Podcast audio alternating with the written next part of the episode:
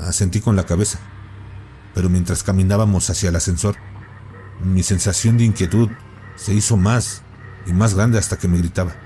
Date la vuelta, sea lo que sea es malo. Es solo un maldito videojuego, murmuré. ¿Qué es eso? Preguntó Steve. Salí de mis pensamientos. mejor con los audífonos puestos.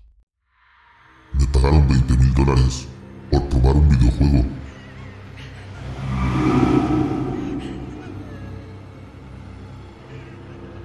Mi amigo Steve era un genio para ganar dinero sin hacer nada. En cierto momento estuvo inscrito en 12 ensayos clínicos diferentes al mismo tiempo. Algunos de estos eran para medicamentos que habrían tenido malas interacciones. Pero a Steve no le importaba, porque en realidad nunca tomó las drogas. Lo hizo como lo hacen en las películas, y simplemente se los deslizó debajo de la lengua, y luego los escupió en su mano cuando el médico se dio la vuelta. Otros ensayos fueron para nuevos enfoques terapéuticos y cosas por el estilo. Pero tampoco fueron un problema para Steve. A lo sumo, tenía que acostarse, literal y metafóricamente, en el sofá de alguien durante una hora cada semana y luego cobrar su cheque al salir. Pero finalmente se dieron cuenta y Steve fue incluido en una especie de lista. Había una prohibición a nivel nacional para Steve, de modo que no podía participar en más ensayos patrocinados por universidades o compañías farmacéuticas privadas, lo que básicamente le impedía obtener ese dinero fácil. Pero Steve encontró una solución. No todos los experimentos son legítimos y sancionados por la FDA o lo que sea. De hecho, existe un mundo oculto de personas que prueban cosas en sus garages, agilizando todo el proceso, sin tener que preocuparse por las regulaciones molestas y costosas. Uno de los amigos de Steve le dio un enlace a un foro en la web oscura. Lo que pasa con estos experimentos es que si se tratara de, por ejemplo, un nuevo medicamento, no confiarían en que usted simplemente se tragara la píldora. Tenías que abrir la boca y levantar la lengua. De verdad tenías que tomar la cosa, porque esta gente no estaba jugando. Pero vaya que pagaron. Una mañana me despertó un golpe increíblemente fuerte en la puerta de mi apartamento. ¿Quién es ese? gimió mi novia Sofía. Miré el reloj con los ojos llorosos. Eran las 5.55 de la mañana. Abre, amigo, gritó Steve desde el pasillo. Oh, que se joda, dijo Sofía. Él podría estar en problemas, dije saltando de la cama, lleno de adrenalina. Abrí la puerta en calzoncillos y ahí estaba Steve, saltando arriba y abajo, sus pupilas del tamaño de la luna llena. ¿Estás bien? Yo pregunté. Soy increíble. Mierda, amigo, estas cosas me dieron mil dólares por tomar una maldita pastilla. Y te pone tanto. Se siente tan bien. Dios mío, Dios mío. Me dolía la cabeza mientras trataba de reconstruir un pensamiento. Así que estás drogado. ¿Y veniste a decirme que te pagaron mucho dinero para drogarte? Sentí una oleada de rabia brotar muy dentro de mí. Decir, sí, quiero decir, no, no, no. Mira, hombre, eres mi mejor amigo. Te amo, te amo mucho. Quiero, no, escucha, vine aquí porque, mira, mira, hay dinero, mucho dinero, para mí y para ti. 20 mil malditos dólares por un videojuego, por jugar un videojuego o algo, amigo. 20 grandes para jugar un videojuego durante horas. Mira, solo te digo esto porque te amo. No hace falta que te drogues ni nada. Solo haz algunas cosas de realidad virtual durante unas horas y ¡boom! 20 mil dólares en tu bolsillo. Así, fácil. El torrente de ira se calmó cuando traté de encontrarle sentido a lo que Steve estaba diciendo. No pude. ¿Qué estás diciendo? ¿Por qué estás aquí antes del amanecer? Sofía está enojada y yo también, la verdad. No, no, no, no, no, no. Quiero que seas feliz. Sofía también, mira, eh, escucha, mira, ¿todavía tienes ese navegador Tor que te configuré y todo eso? Supongo que sí. Bien, bien, bien. Escucha, mira. Steve metió la mano en el bolsillo y sacó un papel. Mira, simplemente escribe esto y verás. Verás, dinero fácil. Está bien, 20 mil dólares. Finalmente podrás comprar ese anillo de compromiso que has estado... Extendí la mano y golpeé a Steve en un lado de la cabeza. Jesucristo, amigo, manténlo en secreto, ¿sí? Steve pareció sorprendido y herido por un momento antes de darse cuenta. Oh, mierda. Mal, mal, mal. Sí, lo siento, amigo. Lo lamento. Ojalá pudiera borrarlo. Escucha, ¿vas a comprobar esto o qué? Me tendió el papel arrugado. Lo tomé y me encogí de hombros. Lo comprobaré, Steve. Pero eso es todo por ahora. ¿Por qué no te vas a tu casa y duermes? Sí, dijo Steve, asintiendo con la cabeza como un loco. Sí, échale un vistazo. Voy a dormir. Empecé a cerrar la puerta, pero metió el pie justo antes de que se cerrara. Eh, amigo. Sí. ¿Puedo usar tu baño? Abrí la puerta y suspiré mientras él corría al baño y comenzaba a vomitar.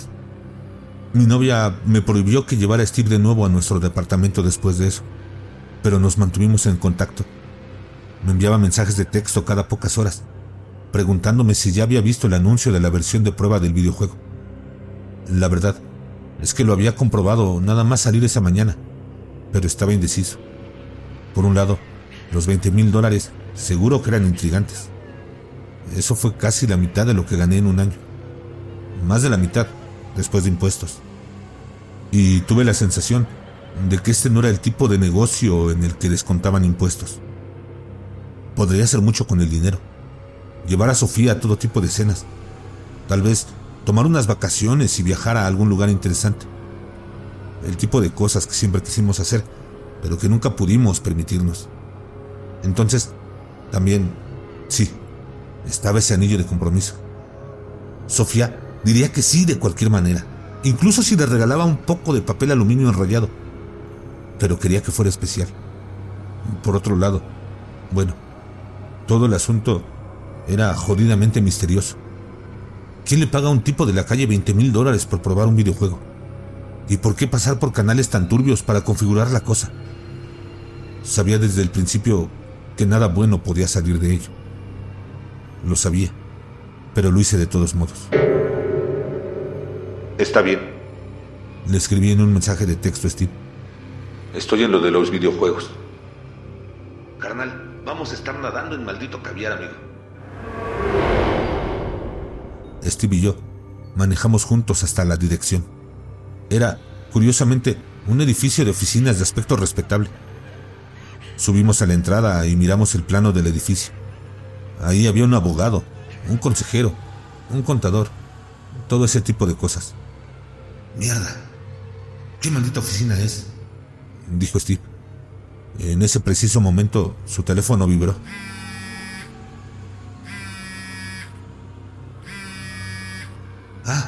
El sótano. ¿El sótano? Pregunté. No, ¿de verdad? ¿El sótano? Vamos, tío, 20 mil dólares. Y en un edificio tan bonito también. Estoy acostumbrado a ir a los garages de locos y tragarme Dios sabe qué. Esto va a ser como un pastel. Asentí con la cabeza. Pero mientras caminábamos hacia el ascensor, mi sensación de inquietud se hizo más y más grande hasta que me gritaba. Date la vuelta. Sea lo que sea, es malo. Es solo un maldito videojuego, murmuré. ¿Qué es eso? Pregunté Steve. Salí de mis pensamientos. Dije, vamos a jugar ese tonto videojuego y que nos paguen. Esa es la actitud, dijo Steve, sonriendo mientras la puerta del ascensor se cerraba detrás de mí. Bajamos hasta el sótano mientras trataba de calmarme. Es un videojuego. En el sótano hay una oficina respetable. Probablemente Solo podían permitirse alquilar el sótano. Me callé antes de poder preguntar. Pero les están pagando 20 mil dólares a cada uno. Cuando llegamos abajo, las puertas se abrieron y lo primero que vi fue un hombre y una mujer sentados en una mesa de trabajo de plástico en medio de una gran sala. Aparte de eso, parecía un sótano estándar con equipos como calderas y calentadores de agua, cablado expuesto y pisos de concreto. Bienvenidos. Stevie Jason, ¿es así? Dijo la mujer. Somos nosotros, dijo Steve saliendo del ascensor. La seguí y observé cómo la mujer escribía algo en su portapapeles. Eso es fantástico, dijo el hombre. Justo a tiempo. Bueno, unos minutos tarde, pero está bien. Él rió. Sucede, dijo la mujer sonriendo. La gente tiene cosas que hacer y respetamos eso aquí. Es por eso que vamos a ponernos manos a la obra. O casi. Primero, necesitamos que firmes el contrato. La mujer nos tendió dos portapapeles y cada uno de nosotros tomó uno. Antes de mirarlo, me tomé un momento para notar que mi inquietud no había disminuido, a pesar de la amistad superficial del hombre y la mujer. De alguna manera, eso lo hizo más extraño, que simplemente estuvieran sentados ahí, listos para ofrecernos mucho dinero por jugar un videojuego. ¿Dónde jugamos el juego? Pregunté mirando alrededor. No vi televisión ni nada. Aquí arriba, dijo el hombre golpeándose la cabeza. ¿Ah? Comencé, pero Steve me dio un codazo. Nos dirán qué hacer. Solo firma el contrato, amigo. Garabateó algo de información en unas pocas casillas y escribió una firma mientras yo leía con más atención. El participante se compromete a no buscar compensación más allá de la cantidad predeterminada. En este caso, la cantidad predeterminada es de 20 mil dólares por participar en un juego de prueba de Total Control, TC. Los creadores de TC y los administradores de la prueba por el presente se liberan de toda responsabilidad por cualquier lesión sufrida durante el juego, con el consentimiento expreso del participante. ¿Lesiones? ¿Qué clase de juego es este? Pregunté. La mujer sonrió. Desafortunadamente, no podemos decirte nada sobre el juego hasta que firmes el contrato. Después de eso sabrás todo al respecto. En caso de que el participante no pueda cobrar la cantidad predeterminada al final del juego, los creadores de TC transferirán los fondos a la persona que elija el participante. El siguiente cuadro es para que el participante anote el nombre y la dirección del familiar más cercano. Entonces, ¿estás diciendo que si morimos le darás el dinero a alguien que elijamos? ¿Está bien? Pregunté. Así es, dijo el hombre. Si morimos mientras jugamos tu juego, enfaticé. Esto es una locura. Steve se encogió de hombros. Es mucho dinero, amigo. Tómalo o déjalo. Yo lo estoy tomando. Traté de convencerme para dejarlo. Pero luego pensé en ir a Europa con Sofía. Escribí su nombre en el recuadro de pariente más cercano y luego firmé el formulario. Le devolví el portapapeles a la mujer, quien lo revisó. Fantástico, dijo ella. ¿Ahora nos dirás qué es este juego? Pregunté. Lo haremos mejor que eso, dijo el hombre. Metió la mano en una caja de cartón en el suelo y sacó lo que parecían ser dos auriculares. Te mostraremos el juego. Por favor, caballeros, pónganse estos dispositivos en la cabeza y prepárense para una experiencia como ninguna otra. O eso esperamos, agregó entre risas. Steve no dudó en ponerse esa cosa en la cabeza. Parecía la mitad delantera de un casco, con una banda elástica asegurándolo en su lugar, y un par de anteojos adheridos al casco. No vio nada, dijo Steve. Es un juego de dos jugadores, dijo el hombre asintiendo hacia mí. Tomé una respiración profunda. Es solo un maldito juego. Me puse los auriculares y miré a través de las gafas. Todo se veía igual excepto que tenía un ligero tinte amarillo. Observé que el hombre volvió a meter la mano en la caja y sacó dos controles de videojuegos. Le entregó uno a la mujer y luego cada uno apretó un botón. Escuché a Steve gritar una fracción de segundo antes de escuchar el silbido de algún mecanismo hidráulico justo encima de mi oído. Entonces sentí el dolor más intenso de mi vida. Se sentía como si algo estuviera siendo pinchado directamente en mi jodido cerebro y eso es exactamente lo que estaba pasando. Un hilo de sangre rodó por un lado de mi cabeza mientras mi cerebro se iluminaba de dolor. Entonces caí inconsciente. Cuando me desperté, estaba atado a una silla, sentado frente al hombre y la mujer detrás de su mesa, y a un lado estaba Steve. Ahora solo había un dolor sordo en mi cabeza, pero no pasó mucho tiempo antes de que estallara en pánico. Bien, dijo la mujer. Ambos están despiertos. Se puso de pie con calma. Se acercó y me desabrochó las correas. ¿Qué es esto? ¿Qué carajo es esto? Es un experimento. No te preocupes. Hemos solucionado algunos problemas desde la última vez que lo probamos. Dijo el hombre. ¿Qué experimento? Pregunté poniéndome de pie sobre mis piernas tambaleantes. ¿Qué nos van a hacer? La mujer se puso a trabajar desatando a Steve. Hemos implantado un dispositivo en tu cabeza. Nos permite controlar tus movimientos físicos. O eso esperamos. Steve se frotó la cabeza. ¿Qué diablos? Nos vas a pagar, ¿verdad? Por supuesto, dijo el hombre. Metió la mano en su caja de cartón y sacó dos sobres gruesos. Espero que el efectivo esté bien. Los arrojó a través de la mesa a nuestros pies. Steve se inclinó y abrió la suya. Vi el dinero adentro. Está bien. Eso vale la pena por un pequeño dolor de cabeza. Supongo. Está bien. Así que he implantado estos dispositivos en nuestros cerebros. Bueno, entonces, ¿podemos irnos ahora? Puedes intentarlo, dijo el hombre. Pero no podrás hacerlo si no queremos que lo hagas, dijo la mujer. Y no queremos que lo hagas, dijo el hombre. No hasta que luches hasta la muerte, dijo la mujer. Salté sobre mis pies y traté de reducir la velocidad de mi respiración. Vámonos, hombre. Es suficiente de esto, le dije a Steve. Me agaché para recoger mi sobre y luego comencé a caminar hacia el ascensor. Gracias por el dinero, muchachos, dijo Steve, y luego me siguió por detrás y apretó el botón. Se encendió la luz y esperamos a que llegara el ascensor. Luego, estiré mi puño hacia atrás y lo lancé tan fuerte como pude a la mandíbula de Steve. Conectó con un fuerte crujido y vi un chorro de sangre salir de su boca. ¿Qué? Oh. Gimió Steve frotándose la mandíbula. Me sentí mareado. ¿Qué carajo? Que acababa de golpear a mi mejor amigo en la cara sin ninguna razón. Yo, amigo, lo siento mucho. No tengo idea de por qué hice eso. Steve escupió un poco de sangre en el suelo del sótano. Olvídalo. Solo larguémonos de aquí. La puerta del ascensor sonó.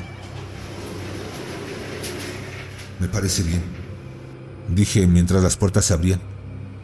Iba a entrar cuando de repente sentí una mano agarrar mi hombro y girarme bruscamente. Era Steve. Tenía una mirada confundida en su rostro cuando me agarró del cuello con ambas manos y comenzó a estrangularme. Mis nervios explotaron en pánico mientras luchaba por respirar. Me sentí llevar mi rodilla hasta las bolas de Steve. Entonces soltó mi cuello y se encorvó. ¿Pero qué está sucediendo? jadeó. Puse mi codo en su espalda y él gritó de dolor. No lo sé, no lo sé. Miré al hombre y a la mujer todavía sentados detrás de su mesa de trabajo de plástico. Cada uno sostenía sus controles de juego y sonreían. La mujer apretó un botón y de repente Steve se abalanzó sobre mí y me clavó el hombro en el estómago. Golpeamos el suelo juntos. Mi codo se llevó la peor parte por el impacto. Lo siento mucho, no puedo detenerlo, exclamó Steve. Me estiré y agarré la cara de Steve en mi mano. Yo no quería. Intenté obligarme a detenerme, pero no pude.